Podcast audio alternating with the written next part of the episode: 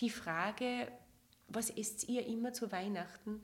Das ist so was Spezielles. Jeder hat dabei einen Gedanken im Kopf.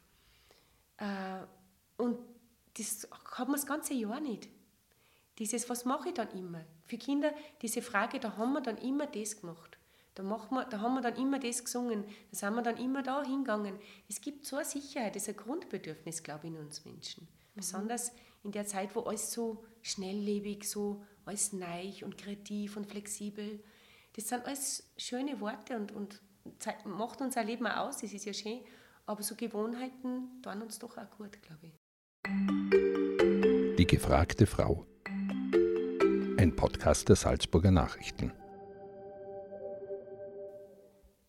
Liebe Hörerinnen und Hörer, mein Name ist Stefanie Rausch und ich heiße euch herzlich willkommen zu einer neuen Folge des Podcasts Die gefragte Frau. Wir stecken mitten in der Adventszeit. Der Betrieb an den Christkindlmärkten ist im vollen Gange und überall ist es schon weihnachtlich geschmückt. Wie man vielleicht an meiner Stimme heute erkennen kann, ist auch wieder Grippezeit. Ich entschuldige mich also schon mal, falls meine Stimme etwas schnupfig oder angeschlagen klingen sollte. Eine angeschlagene Stimme ist auch im Job meiner heutigen Gesprächspartnerin nicht gerade von Vorteil. Ich bin für diese Folge nämlich im Volksliedwerk in Salzburg zu Gast und spreche mit Elisabeth Radauer. Hallo Elisabeth, schön, dass du da bist. Grüß dich, Steffi. Bist du jetzt eigentlich ohne Erkältung und ohne grippalen Infekt durch die kalte Zeit gekommen? Ja, glücklicherweise. Ich habe irgendwie so ein Grundnaturell, das vom Positiven ausgeht ich bin einfach gesund. Also denke jetzt gar nicht drüber nach, was alles sein könnte, weil wenn es dann soweit ist, dann muss ich mir überlegen, was kommt.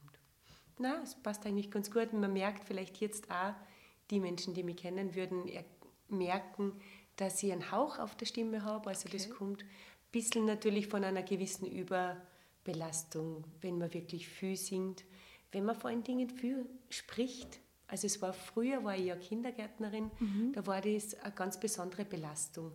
Also Singen, wenn man es halbwegs gesund betreibt, ist ja eigentlich ganz was Angenehmes für die Stimme. Okay. Wenn man das jetzt nicht mit ganz falscher Technik macht oder mit ganz viel Druck singt, dann ist das Singen, auch das Jodeln, das natürliche Singen für die Stimmende überhaupt nicht anstrengend. Lautes Sprechen hingegen sehr wohl also im Kindergarten oder in einem Gasthaus, wenn man so immer ein bisschen über den Lärmpegel drüber spricht, ist für meine Stimme zumindest und ich glaube auch für andere viel belastender als das Singen. Und ja, Krankheiten und Infekte sind natürlich herum und da kann man sich eh nicht schützen, aber ich habe irgendwie so ein gewisses Pflegen wo man denkt, hm, das passt schon. Warum ist es für dich in dieser Zeit gerade so wichtig, dass deine Stimme hält? in dieser Zeit, ähm, es ist natürlich jetzt gerade Adventsingzeit, das ist einfach so, mhm. dass man da Auftritte hat ähm, und die Stimme für ein großes Publikum einfach da sein muss. Und selbst da kann ich immer wieder ganz entspannt sein. Ich habe ganz eine tiefe Singstimme und singe folglich auch die unterste Stimme im Dreigesang. Und da denkt man mir, ach, das geht schon. Ich, das äh, funktioniert ganz bestimmt. Und bei anderen Dingen war das im Kindergarten natürlich früher schwierig, weil einfach viel mehr Belastung da ist, man spricht viel mehr. Jetzt bin ich im Büro, da ist doch mehr Organisation am Computer. Telefon ist auch, aber das ist ja nicht so belastend, das ist in einem ganz normalen Bereich. Das heißt, du warst früher hauptberuflich Kindergärtnerin. Mhm. Wie kann man deinen jetzigen Beruf, deinen aktuellen Beruf beschreiben? Jetzt verbinde ich ganz viel von dem, was mein Hobby ist, nämlich Singen, mit dem, was organisatorisch dahinter steckt. Also das Volksliedwerk, sage ich ja immer, ist mir passiert. Ich mhm. habe ja davor schon mit dem Volksliedwerk immer zusammengearbeitet, im privaten Bereich. Also ich habe irgendwann begonnen, im Dreigesang zu singen und habe immer wieder mal bei Veranstaltungen gesungen, die das Volksliedwerk veranstaltet hat. Dann habe ich mal so, bin ich gefragt worden, ob ich nicht so offene Singstunden leiten möchte. Das hat sich dann auch so sukzessive ein bisschen ergeben. Damals war die Roswitha Meikel Leiterin vom Volksliedwerk und hat mich und die Waltraud Stögner gefragt, ob wir nicht für, ein Kinder, für Kindergartenpädagoginnen einen Workshop oder Fortbildung zusammenstellen wollen, die das ganze volkskulturelle Jahr widerspiegelt. Also von Jänner bis Dezember haben wir Bräuche gesucht, Rezepte, Lieder, Tänze, Fingerspiele und das alles dann in verschiedenen Modulen für Kindergärtnerinnen angeboten. Das war eine sehr gefragte Veranstaltung damals, äh, ist über das Land auch ausgeschrieben worden und ist ein, zwei, drei Jahre sogar gut äh, angenommen worden. Dann waren auch wieder andere äh, Fortbildungen. Jetzt sind wir noch manchmal für Kindergärten angefragt, die uns als Teamfortbildung sozusagen buchen, weil das ganze Team einfach dann auf demselben Stand ist und mit dem Liedgut und so weiter auch arbeitet. Der Roswitha war das damals einfach sehr wichtig, dass neben dem Liedgut, das im Kindergarten gesungen wird, es wird ja eh, Gott sei Dank, noch viel gesungen, aber dass einfach auch diese Volkslieder ein bisschen einfließen in das Ganze, dass das Ganze eine gewisse Vielfalt darstellt. Es sind ja viele Kulturen da und man darf alle Kulturen einbinden, aber einfach auch unsere Wurzeln spürbar zu machen, das war ihr ganz wichtig.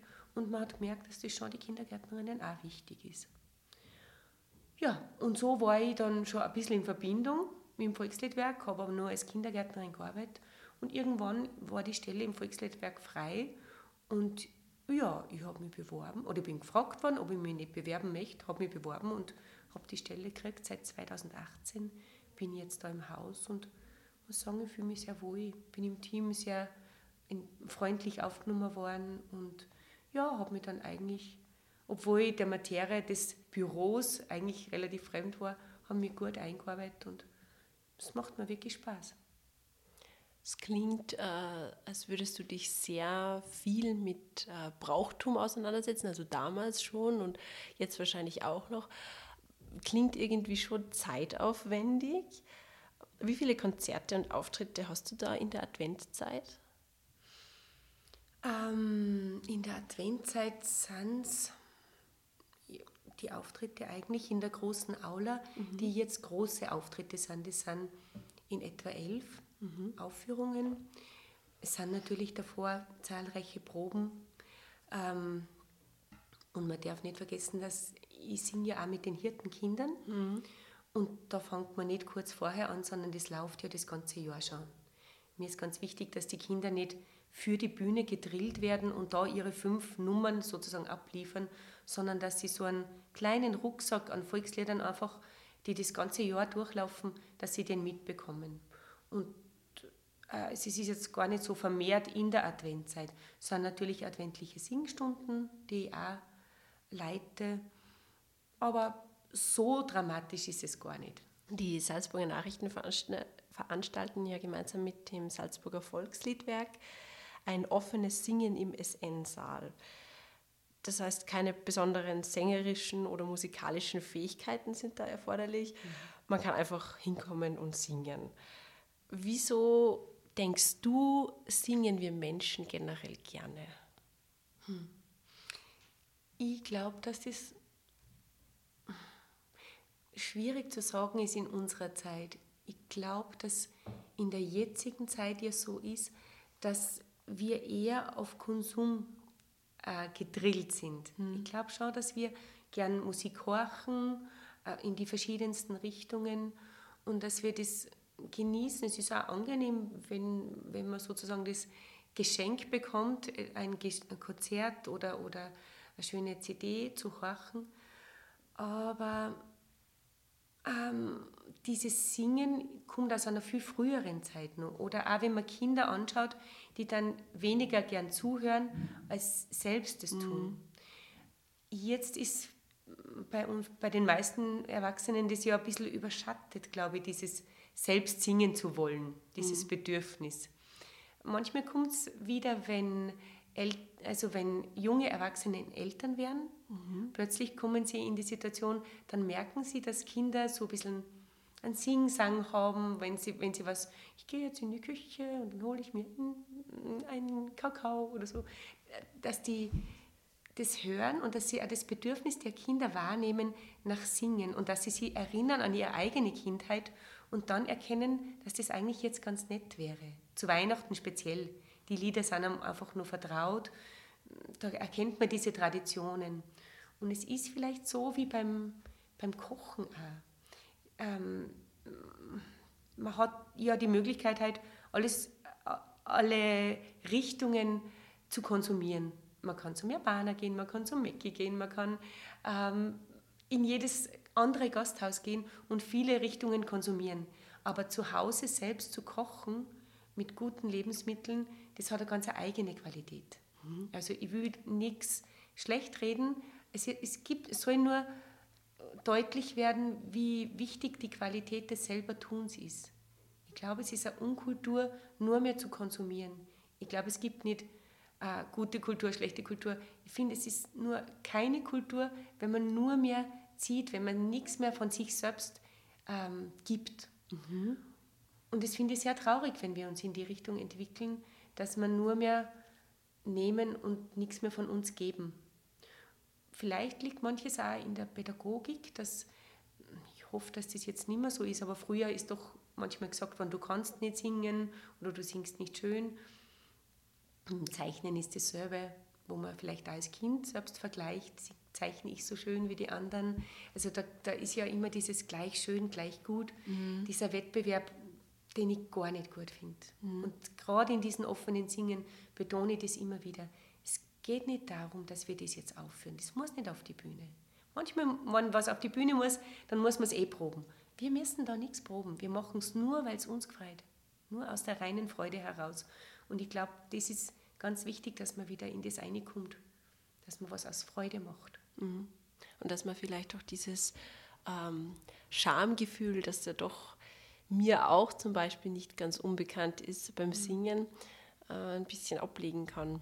Ja, Stimme ist ganz was Persönliches. Gell? Mhm. Und wenn irgendwer sagt, das klingt nicht schön, das, das trifft einen dann. Ja. Und es ist mir ganz wichtig, dass das nicht sein darf. Also dieses Wertschätzen gegenüber der Stimme jeder Persönlichkeit ist mir ganz wichtig in den Singstunden. Also ja, ähm, und darum mache ich auch in den Singstunden immer so gut ich die Gruppe kenne, man weiß es ja nicht, weil es sind ja immer in offenen Singstunden, weiß man ja nie, wer kommt, aber ich versuche wirklich immer etwas zu wählen am Anfang, was jeder kennt. Damit das Erste nicht, wenn man drinnen sitzt, schon was ist, wo man denkt, ah, das kann ich vielleicht nicht und da, da traue ich mir jetzt nicht, sondern, ah ja, das kenne ich. Wir okay. werden auch da in der SN sicher mit zum Beispiel ihr Kinderlein kommet beginnen. Mhm. Weil das einfach was ist, wo sich jeder mal gelassen hinsetzen kann und sagen, oh, da singe ich jetzt mal ein bisschen mit. Ja. Und was dann kommt, kann ich ja schauen. Und offen zu bleiben dafür. Ja, und wer jetzt ähm, Lust aufs Singen bekommen hat, äh, die Veranstaltung findet am Mittwoch, dem 14. Dezember um 19 Uhr im SN-Saal statt. Und anmelden kann man sich unter www.sn.at Reservierung. Kannst du die besinnliche Zeit dann trotzdem noch genießen, auch wenn es hin und wieder ein bisschen stressig für dich wird? Ja, das kann ich schon.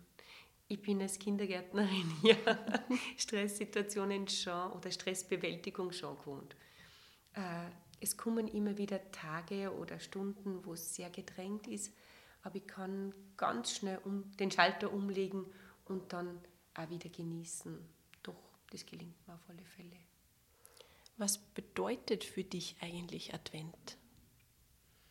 Advent ist für mich eine Zeit mit vielen Traditionen. Mhm. Ähm, es ist eine Zeit, in der ich bewusst auf der Suche bin nach Dingen, die sich wiederholen, weil es mir ähm, Kraft gibt diese Wurzeln zu haben, dieses Wiederkehrende, dieses, auch wenn es mal nicht so gut läuft, dieses Vertrauen darauf, dass etwas so war und wieder so werden wird.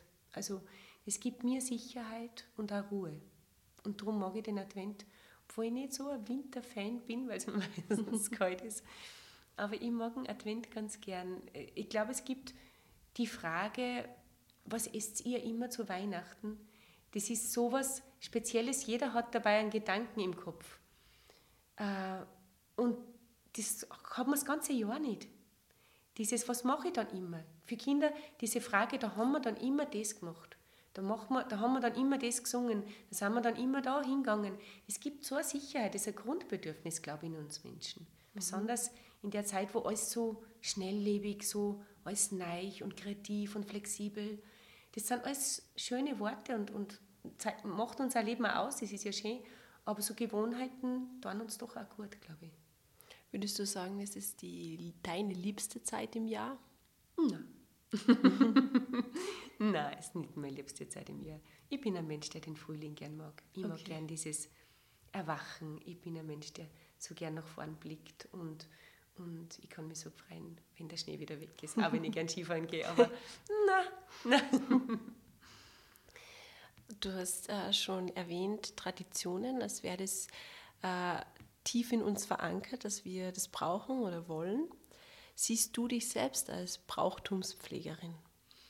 Brauchtumspflegerin klingt jetzt vielleicht ein bisschen hochgestochen. Ich bin schon ein Mensch, der Brauchtum pflegt, der das gern hat. Ich bin schon ein Mensch, der gern mag, wenn sie was wiederholt. Ich bin zwar sehr, ähm, habe ein großes Bedürfnis nach Veränderung und neuen Dingen, aber manche Dinge geben mir doch so einen Anker.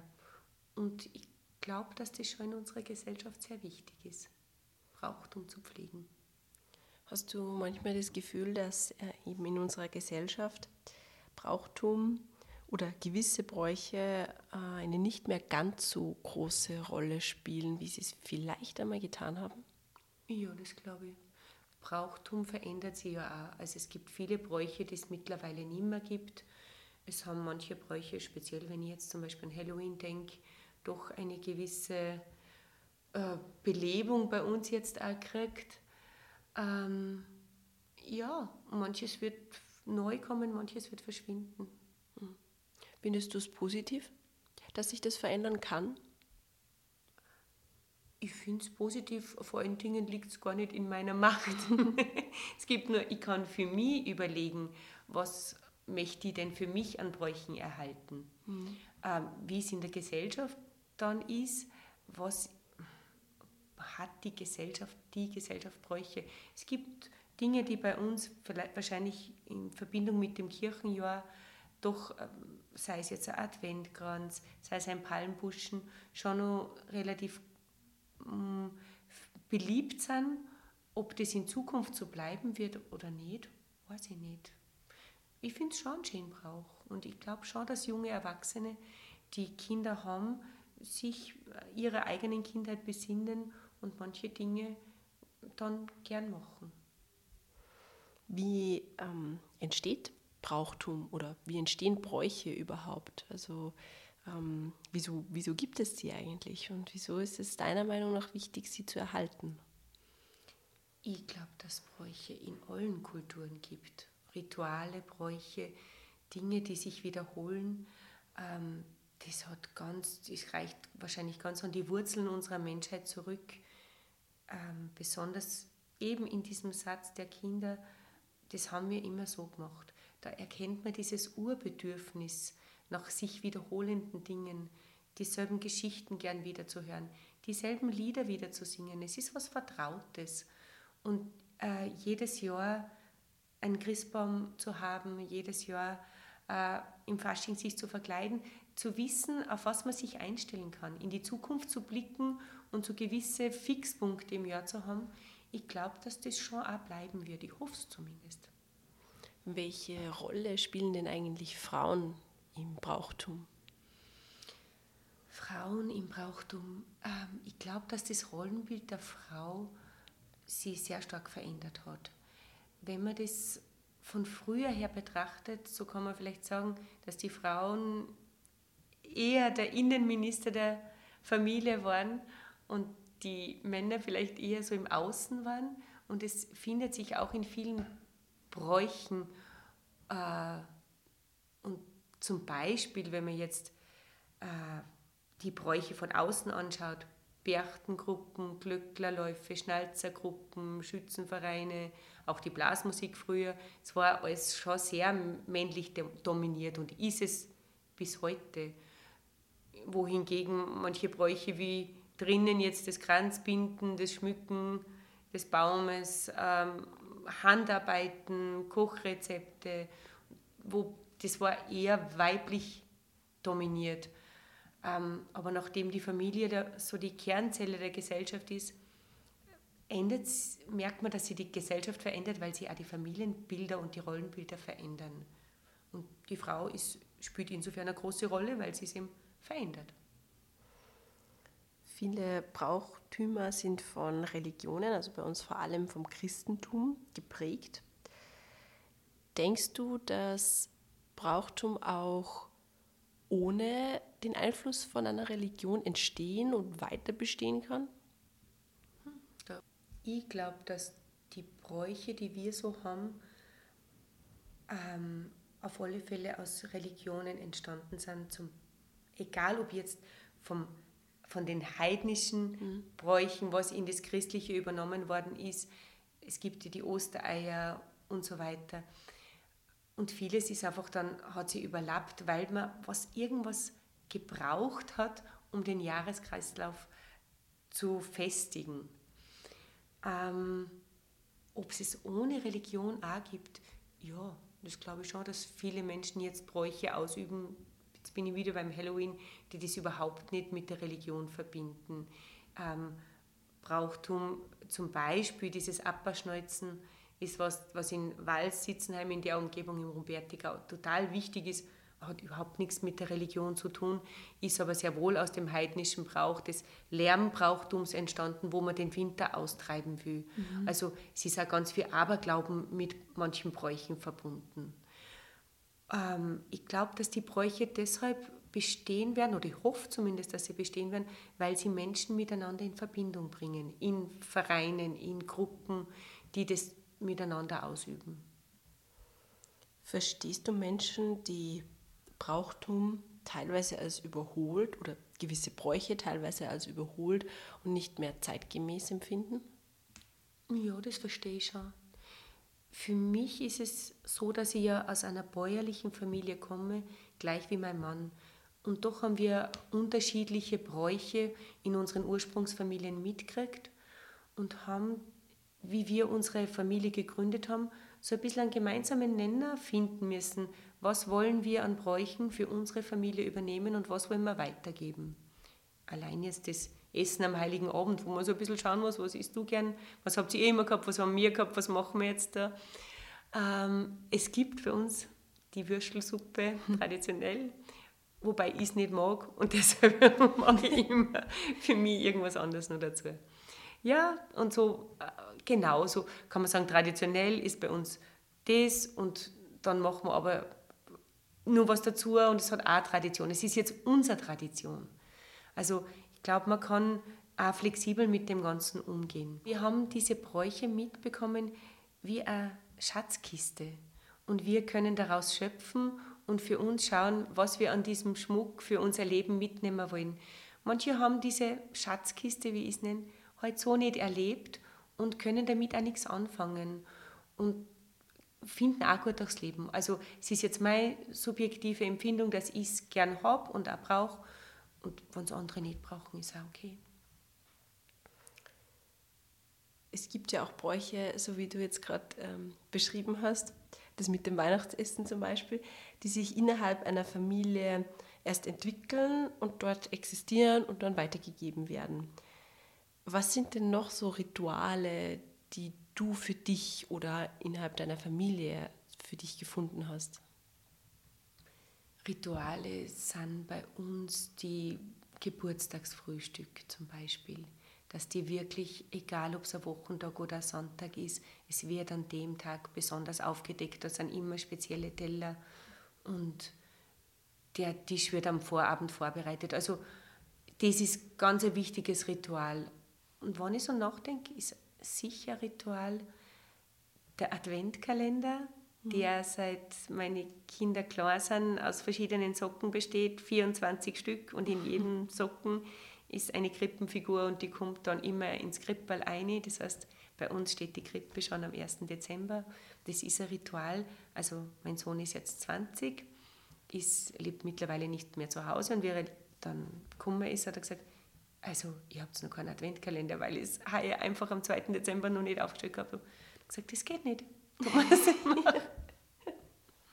Was hast denn du für einen Adventkalender? ähm, ich, bei uns ist es auch so ein bisschen ein Brauch, ähm, dass äh, wir unseren Adventkalender schon noch einfordern. Also äh, ich bin jetzt mittlerweile 24 Jahre und äh, meine Schwester ist 18 und mein Bruder 14 und das wird von uns allesamt noch eingefordert. Und hat da jeder seinen? Jeder hat seinen eigenen, genau. Und ähm, ja, die Mama ist das ja dahinter, dass, dass sie dem auch gerecht wird, was wir verlangen. Also das stimmt schon, man entwickelt so innerhalb eines Familienverbands so ganz eigene Dinge, ähm, die aber auch zumindest aus meiner Sicht eine Art Brauchtum sind oder zumindest eine Tradition, die man dann weiterführen kann. Weil äh, wenn ich mir jetzt vorstelle, mal eine Familie zu gründen, dann kann ich mir gut vorstellen, zum Beispiel immer einen Adventkalender für meine Kinder zu kaufen oder zu basteln, zumindest dann, dass sie einen haben. Ähm, diese Dinge, also dass man das dann auch weiterträgt. Das ist schon, hat schon auch was mit Brauchtum zu tun, oder? Ja, das glaube ich schon.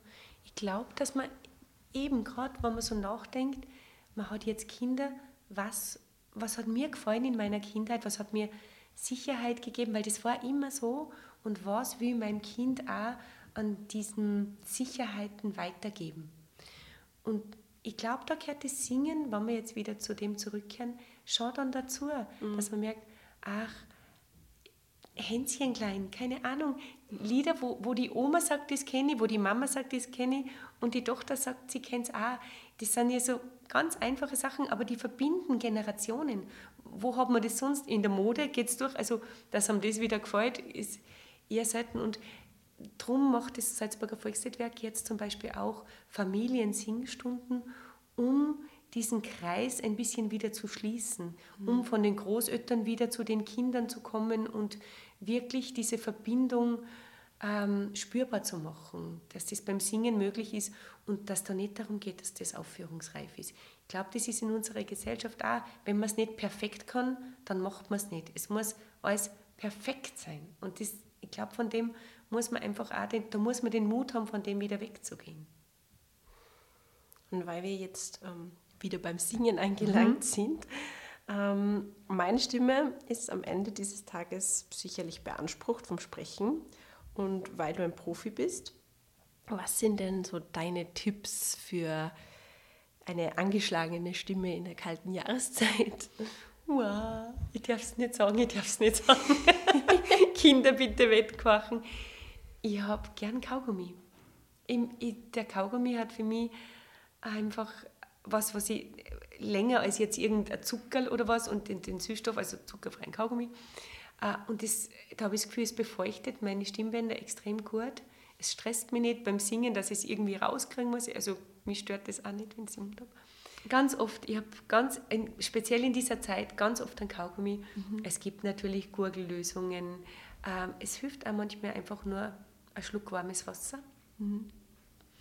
Und am meisten hilft mir entspannen.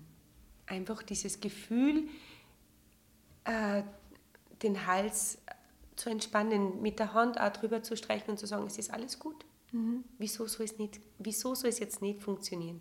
Es hat immer funktioniert, es wird schon gehen. Man, wenn man wirklich einen Infekt hat, kann man sie nicht wegdenken. Aber nur dieses äh, aus Stress jetzt irgendwie plötzlich äh, Stimmproblem zu haben, ähm, das kann man auch, glaube ich, mit ganz viel innerer Ruhe in den Griff kriegen. Ja, dann ähm, werde ich das definitiv einmal ausprobieren, mhm. diese ganzen Tipps. Vielen Dank für das Gespräch, Elisabeth. Danke dir auch. Und danke natürlich an unsere Zuhörerinnen und Zuhörer fürs Dabeisein.